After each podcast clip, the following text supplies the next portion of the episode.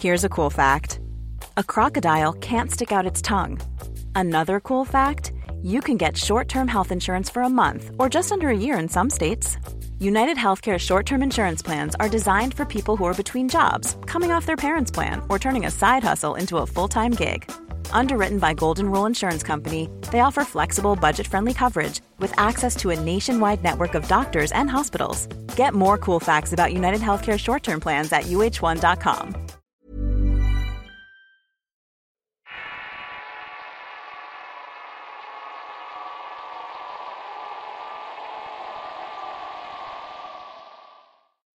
Mi nombre es Jenny y vivo en Ecuador. Recientemente fui con mi familia de viaje a Palmar. Como el viaje fue de tarde, llegué como eso de las 8 de la noche. Mi familia y yo decidimos dar un paseo por la playa a esa hora con nuestra perrita. En un momento ella se soltó de la correa y corrió hacia el mar. Traté de detenerla corriendo atrás de ella y cuando estábamos llegando a la orilla, alcancé a notar a una mujer en el medio. Mi perrita comenzó a ladrarle y yo simplemente me la quedé mirando, y sin darme cuenta había comenzado a caminar hacia ella. Mi madre alcanzó a verme y me gritó haciéndome salir del trance, pero cuando noté la altura del agua estaba llegada a mi pecho. No sé exactamente a cuántos metros quedé del lugar donde me encontraba originalmente, pero sí eran muchos. Al salir de aquel estado caminé de vuelta a la orilla, pero en el camino sentí claramente que algo tomó mi mano. Al voltear pude ver a una mujer. Juro que no tenía rostro. Literalmente parecía como si se lo hubieran borrado. Del susto traté de soltarme y con la poca rapidez que deja el agua traté de correr hacia donde estaba mi familia. Realmente no sé lo que vi.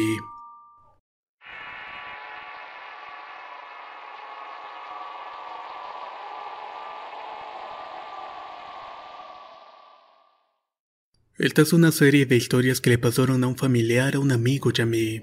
Me llamo Augusto, tengo 35 años y vivo en Santo Domingo, República Dominicana. La primera experiencia fue vivida por mi amigo Cuba. Desde temprana edad había escuchado historias aquí en Dominicana. Sucesos de aparatos saliendo del mar e incluso de ríos en la provincia de San Cristóbal. Con el paso del tiempo he ido madurando una idea en mi cabeza. ¿Qué tal si bajo las aguas, ya sean ríos, lagunas o mares, viven seres inteligentes. Suena de loco, lo sé, pero desde la antigüedad son infinitos los relatos. Cierto día me acerqué a mi amigo Cuba, un señor con muchas vivencias dentro y fuera del país. Esa tarde me armé de valor para no ser ridiculizado y le pregunté, Cuba, tú que has visto tantas cosas, ¿alguna vez te has topado con una sirena? No sé de dónde me salió tal duda. Él seguía manejando y con toda naturalidad me dijo, Nada se compara en este mundo con el canto de una sirena. Ahí fui yo quien se palideció. Se echó a reír y un sinnúmero de emociones, porque conozco a Cuba y no he dado fantasías ni a mentir. Él me contó lo siguiente. Hace mucho tiempo él era soldador subacuático, y era tal la calidad de trabajo que en una ocasión se lo llevaron a hacer unos trabajos allá en Canadá. Una noche después de trabajar tenía tanta hambre que se le espantó el sueño, procedió a prepararse un sándwich. De pronto a lo lejos comenzó a escucharse un sonido. Era como un canto. Pareciera como si alguien estuviera entonando una melodía que ni el mejor tenor o barítono se le acercaba. Era algo tan hermoso pero a la vez desconcertante. ¿Quién andaría cantando medio del mar a altas horas de la noche? Ahí quedó todo, comió y se durmió. Temprano en la mañana el oficial superior entró al camarote de Cuba y su compañero quien trató de despertar pero no le importó y continuó durmiendo. Lo primero con lo que le salió al oficial fue la siguiente pregunta. ¿Escucharon a las sirenas anoche? Cuba se puso duro como un palo. El compañero de camarote fue mucho más contundente, diciendo que sí, pero que no le daba importancia porque estaba acostumbrado. El oficial comentó que había sido dichoso porque se lo pudieron haber llevado. Después de terminar este relato me dijo que muchos marinos saben la verdad pero guardan silencio, e incluso a muchos los obligan a callar. Me dijo que aquí en el país hay barcos que desde que salen al tamar suben las bocinas con música para no ser atrapados por las melodiosas sirenas. También me dijo que esos seres son indios dominicanos que se lanzan al río y no se les vuelve a ver. Que se llevan a la gente y no siempre como a los fines, ya que muchos han vuelto y han contado lo bien que los atienden. Yo no salía del asombro y procedí a hacerle la pregunta más precisa que se me ocurrió. ¿Tú has visto alguna? Él con su habitual calma me dijo que sí. Me eché a reír y le pregunté que cómo se veían. Me señaló a mi derecha y había una mujer joven, como decimos acá, un mujerón. Él pasó a relatarme entonces lo siguiente. En uno de sus viajes fuera del país había ido parar a los Alpes. Al llegar allá, el que comandaba la expedición le dijo a los dominicanos que no conocían el lugar. Señores, aquí salen unas mujeres desnudas. Por ningún motivo se dirijan a ellas. Más tarde, tal como les había dicho, se encontraron con las famosas mujeres. Estaban totalmente desnudas y parecían nórdicas de pueblos europeos. Estas entraban y salían del agua. Me dijo que los dominicanos no se pudieron aguantar y comenzaron a piropearlas. Parecía que estaban ahí como si no hubiera nadie más. Le interrogué que cómo podían ser sirenas y tenían piernas. Él me dijo que salen a tierra y que su cola se transforma en piernas. Eso me recordó al dios Oane que era mitad pez y mitad hombre. En algunos grabados sale con piernas cuando emerge a la superficie. Cuba procedió a decirme que muchas veces cualquier persona puede encontrarse con ellas en el mar. Hacen que se te olvide desde que pisas tierra. Sus relatos me hicieron pensar y recordé una experiencia que viví en la provincia de Barahona en el 2015. Fui a Barahona con un primo llamado Eric y vaya que sí tenemos cosas que contar. Llegamos a la playa donde vive mi tía y de hecho es un pueblo costero. Ya nadando vi que en el agua salpicaba como si alguien se lanzara a ella. Al decirle esto, un joven que estaba ahí me dijo que entraban tiburones. Ya se pueden imaginar. Yo le dije que no sabía nadar y que por qué me traía a ese sitio. Y ahora me dices que hay tiburones en la zona. Comenzamos a chapotear el agua queriendo nadar y ya con el corazón en la boca. De pronto tuve un pensamiento que me tranquilizó de alguna manera. No era un tiburón. Algo me dijo que era otra cosa. O más bien un ser. Un ser inteligente que nos miraba y que no nos quería hacer daño. Así se lo conté a Cuba y me miró y me dijo, ya sabes qué era, era una de tus mujeres que estaban ahí. Eso me puso inmediatamente frío. Esto otro lo vi una noche bien tarde en la ciudad capital de Santo Domingo. A mí me gusta mucho visitar la zona colonial. Esa madrugada como eso de las dos me encontraba con una amiga y su novio en un antiguo reloj de sol que habían puesto los españoles. Yo estaba parado mirándose el río Sama que separa la capital del este y occidente, y de repente vi una luz en el agua. Pareciera como si estuviera enfocando algo y de pronto parecieron más. Al principio me dije, no veo ningún helicóptero sobre la zona, ¿a quién diablos se está enfocando? Luego pude entender lo que estaba pasando. Eran luces pero que estaban debajo del agua, como cuando estás en el techo vienen carros y los ves desde arriba. Así se veían esas luces. Eran más de 10 reflectores e iban y venían sin parar. Yo permanecí callado y no dije nada hasta este momento. Ya ustedes darán sus opiniones. Mi primo Eric, igual que yo, le gusta nadar y sobre todo de noche. Es por eso mismo que hemos visto tantas cosas. Él me contó que una noche después de haberse pasado de tragos fue con un grupo al malecón de Santo Domingo, más concretamente a la playa de Guaybí. Ahí le dio por hacer algo que nunca se hubiera atrevido estando sobrio, se lanzó al agua en plena oscuridad. Cuando se dio cuenta que estaba a una distancia considerable de la orilla, comenzó a chapotear y a gritar para que lo ayudaran porque se estaba ahogando, pero después de una batalla pudo salir por su cuenta. Él me contó la historia muchas veces y una noche frente al mar me dijo, yo te he contado esta historia cientos de veces y tú no caes. No me has hecho la pregunta correcta. ¿Cuál? Pregunté intrigado. Nunca te has preguntado que si yo no sé nadar, ¿cómo salí del agua? Es verdad, nunca lo había pensado. Ahí me contó lo siguiente. Ahí me contó lo siguiente. Cuando estaba nadando mar adentro escuché una voz que me cuestionó. ¿Qué haces aquí si tú no sabes nadar? En ese momento se me fue la cruda y comencé a chapotear y a gritar que me estaba ahogando. No vi a nadie pero claramente sentía que algo me estaba jalando por el agua. Así me ayudó a salir de la playa. Por suerte no morí en ese día. Ahí me acordé del Cuba quien también me dijo que muchos náufragos se salvan porque ellos los ayudan. Yo creo que tiene mucha razón. Esto nos ocurrió a mi primo Eric y a mí. Una noche como eso de las dos estábamos en la zona colonial. Una vez más decidí pararme frente al reloj de sol y mirar hacia el río. Recordaba la noche en que había visto las luces bajo el agua y me seguía preguntando qué podía haber sido. De buenas a primeras vi un bulto negro sobre el agua. Venía en dirección norte-sur y al principio no le di importancia porque parecía un tinaco, pero algo no me cuadraba. Si era un tinaco debería llevárselo la corriente, no ir en contra de la misma. Podía verse claramente que la corriente iba río arriba, o sea de sur a norte y el supuesto tinaco venía en corriente contraria. Me quedé observando y me paralicé ante lo que tardé segundos en aceptar. Esa cosa no la arrastraba ninguna corriente, tampoco era un tinaco. ¿Qué tinaco tiene forma de cabeza? Sí, así como lo escuchan, era una cabeza enorme. Eso deduje por la distancia. A diferencia de lo que me pasó con las luces, no me quedé callado y le dije a mi primo que mirara. Quería saber si era yo quien veía esas cosas, pero no. No era solamente yo. Allí estaba esa cosa nadando hacia la desembocadura del río Sama en el mar Caribe. Mi primo se sobresaltó y decía, ¡Mira!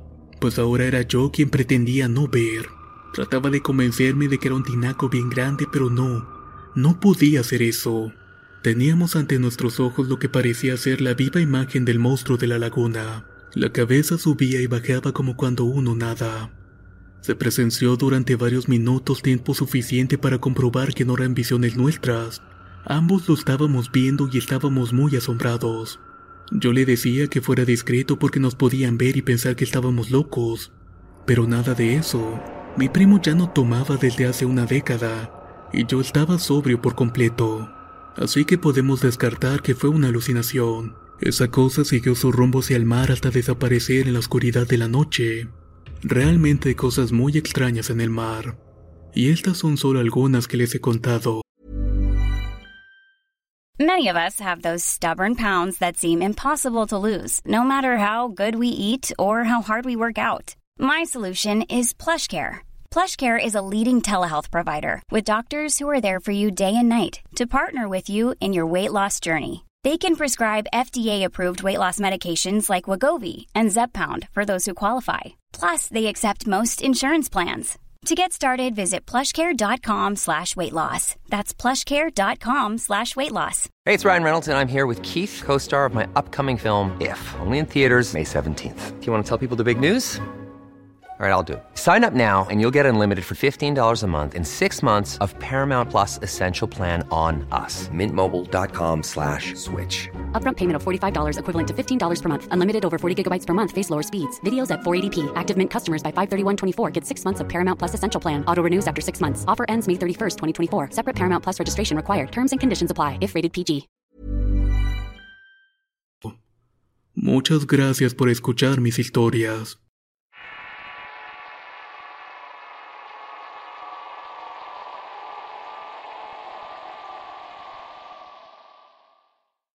Por ahí del 2011 laboraba en una empresa que se dedicaba a la reparación de barcos y plataformas. Una noche de tantas trabajaba con mi compañero al cual llamaremos Rutilio. Estábamos laborando en un barco muy viejo que decían fue construido en la Alemania nazi a finales de los conflictos en aquel país, y que había sido usado como hospital flotante en aquellos tiempos. El caso es que actualmente ese barco pertenecía a dicha compañía en Ciudad del Carmen, y teníamos encargada una reparación en el cuarto de máquinas. Estábamos haciendo nuestras labores de rutina cuando una persona desconocida para nosotros se nos acercó y nos habló en un idioma extraño. Yo le pregunté en inglés pero tampoco supo responderme. Eso sí, noté mucha desesperación en él. Rutilio groseramente le dijo que dejara de estar chingando que si quería algo que fuera con nuestro jefe. El tipo solo dio media vuelta, caminó por un pasillo que conectaba un túnel y se perdió de la vista. Ese día terminamos nuestras labores antes de tiempo por lo que le dije a Rutilio que saldría a guardar las cosas. Demoré alrededor de una hora y cuando volví él ya estaba dormido. Cuando lo desperté estaba un poco extrañado. Me preguntó que cuánto tiempo había dormido y le contesté que solo una hora, a lo cual me dijo que había tenido un sueño muy raro donde se agarraba a golpes con el sujeto que habíamos visto anteriormente. Yo le dije que tal vez había sido porque lo acababa de ver. Incluso le hizo una broma diciendo que se había enamorado de este. Él solamente sonrió. Acabaron las labores y pasaron un par de semanas sin novedad alguna. Incluso habíamos olvidado que el tipo. Nunca preguntamos quién era ni volvimos a verlo en el barco en ese tiempo. Una tarde Rutilio me comentó que se sentía muy mal, que cada vez que trabajábamos en ese barco se sentía mareado, así como con dolores de cabeza que a veces hasta podía percibir un olor a podrido lo que no es normal dentro del cuarto de máquinas de un barco. Pasaron los días y continuó deteriorándose su salud. Se enfermó y dejó de comer ya que todo lo vomitaba. Siempre presentaba un malestar constante. Yo le recomendé ir a la enfermería de la empresa para que le dieran algo y se sintiera mejor. Él así lo hizo y me contó que la enfermera le había diagnosticado presión alta de migraña. por lo cual iba a diario a hacerse su revisión médica pero nunca notó mejoría. Una tarde de trabajo nos comentaba un compañero de seguridad que había tomado una foto en el cuarto de máquinas. En la imagen aparecía un hombre con uniforme amarillo que se le hizo extraño, ya que no había nadie con él al momento de tomar la foto. Me mostró la imagen y era el mismo tipo, el extranjero que nos había hablado semanas antes. Rutilio al no tener mejoría y por recomendación de sus familiares fue con una curandera. A primera vista le dijo que tenía un demonio encima que se alimentaba de su energía, y que ese era el motivo de sus males. Lo más extraño es que después de varias sesiones con la curandera le dijo, ya no veo el espectro maligno que traías contigo, ahora solo hay un hombre cuero con vestimenta amarilla. A lo cual Rutilio se espantó y le contó lo que había visto sobre aquella foto. Con el tiempo mejoró de salud y ahora solo le queda esa mala experiencia. Actualmente cada vez que lo ve descansando le digo, levántate, no sea que se te vaya a subir otra vez el uniformado amarillo. Esto sucede en el mismo lugar en el puerto de Veracruz. Esa noche estábamos de guardia en dicho taller naval mi supervisor y yo ya que en la mañana siguiente sería un trabajo especial que consistía en sacar del mar una plataforma marina. Dicha maniobra se lleva a cabo con un pequeño soporte sumergible llamado chalana, que al hundirse la plataforma grande se posa sobre ella, y al salir a flote quedan ambas afuera del agua. Mientras hacíamos la guardia nos hablaron por la radio de Capitanía y Puerto y nos dicen, vayan a ver la chalana que las cámaras captaron movimiento, pero no se alcanza a ver qué es. Tomamos una vieja lancha y fuimos a ver de qué se trataba.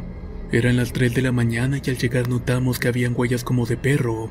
La tierra estaba mojada con esa forma de huellas, lo cual se nos hacía muy extraño, ya que no había manera alguna de que un perro pudiera haber estado ahí pues el artefacto marino estaba a tantos metros de la costa, que ningún animal podría acercarse.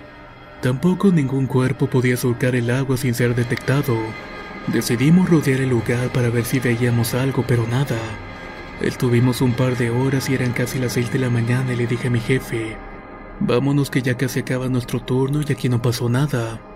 Le comentamos por radio a la capitanía que no habíamos encontrado nada inusual y decidimos irnos.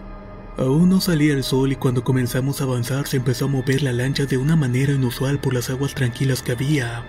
Se movía de lado a lado como queriendo botarnos. Nos asustamos y quisimos acelerar el paso, pero el viejo motor no daba para mucho. La verdad que fue un momento de miedo ya que no sabía ni qué pensar. De pronto escuché a mi jefe que dijo, En la madre, Dios mío, ayúdanos. Yo le dije que Dios estaba con nosotros.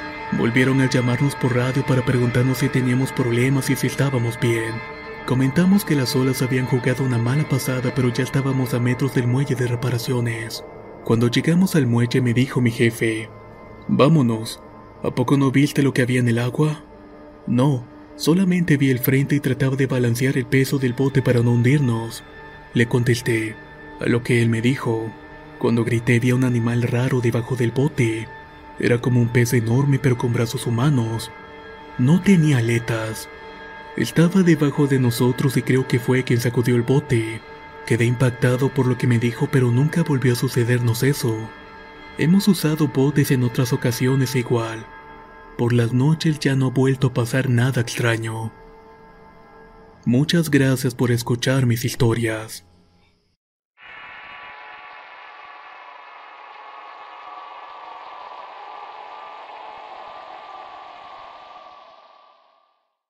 Siempre le tuve mucho miedo al mar no importando que soy una persona que vive cerca de la playa. Hay muchas historias que se cuentan referentes a él y que personalmente me hacen dudar. Por ejemplo, alguna vez una amiga de mi bisabuela en pláticas me llegó a contar una que le sucedió a su papá cuando él estaba pequeño. Antes de que existiera el muelle más grande en mi ciudad, las embarcaciones llegaban a otra que queda aproximadamente a una hora. Así que se podría decir que las playas eran muy vírgenes en ese tiempo. Un día el papá de esta señora relata que un grupo de hombres extranjeros llegaron a una de las playas principales. Nadie los conocía y se veían muy formales y serios. Muchos pensaban que eran marinos o eran científicos. Pasaron muchos días estudiando la playa navegando cerca, pero el día que lo cambió todo fue el día en que decidieron sumergirse en el mar. Había un grupo de hombres sosteniendo una cuerda enorme que abarcaba muchos metros de profundidad. Todos estaban arriba de un barco y los demás en lanchas. El papá de esta señora relata cómo un hombre con un traje extraño se metió un contenedor grande. Decía que parecía un garrafón enorme. Traía radios y mucho más equipo especializado para el trabajo. Entonces llegó la hora en que lo bajaron. Un grupo de personas locales, por supuesto, ya se habían rodeado en la playa para observar lo que estaba pasando. El niño asombrado vio cuando esta persona fue sumergida y pasaron unos segundos y minutos. Parecía que no había respuesta en el radio que llevaba hacia los otros hombres, hasta que al parecer empezaron a sonar gritos del radio del marinero a cargo. Gritos que entre ellos describían una figura exageradamente enorme enfrente de este. Según sus palabras, un rey porque este tenía una corona. Enseguida todos comenzaron a subirlo, pero fue demasiado tarde. Este hombre nunca volvió a la superficie. Las personas se marcharon, pero al final quedó esta anécdota. Una anécdota de un hecho bastante raro. Si les gustaron las historias, por favor no olviden suscribirse y activar las notificaciones, ya que constantemente se suben videos nuevos a este canal. Nos escuchamos en los próximos relatos.